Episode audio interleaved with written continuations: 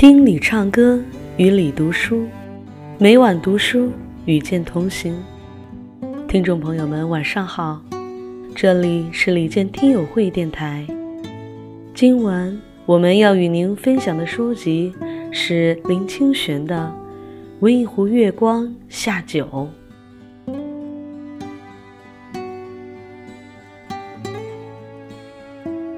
煮雪，如果真有其事。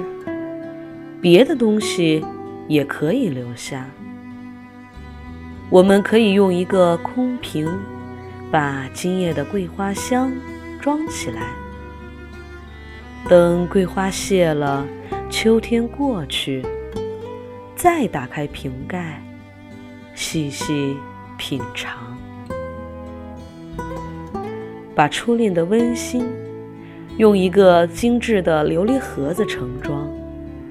等到青春过尽，垂垂老矣的时候，掀开盒盖，扑面一股热流，足以使我们老怀堪慰。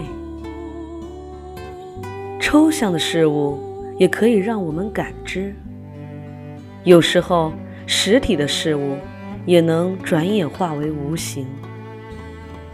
岁月当是明证。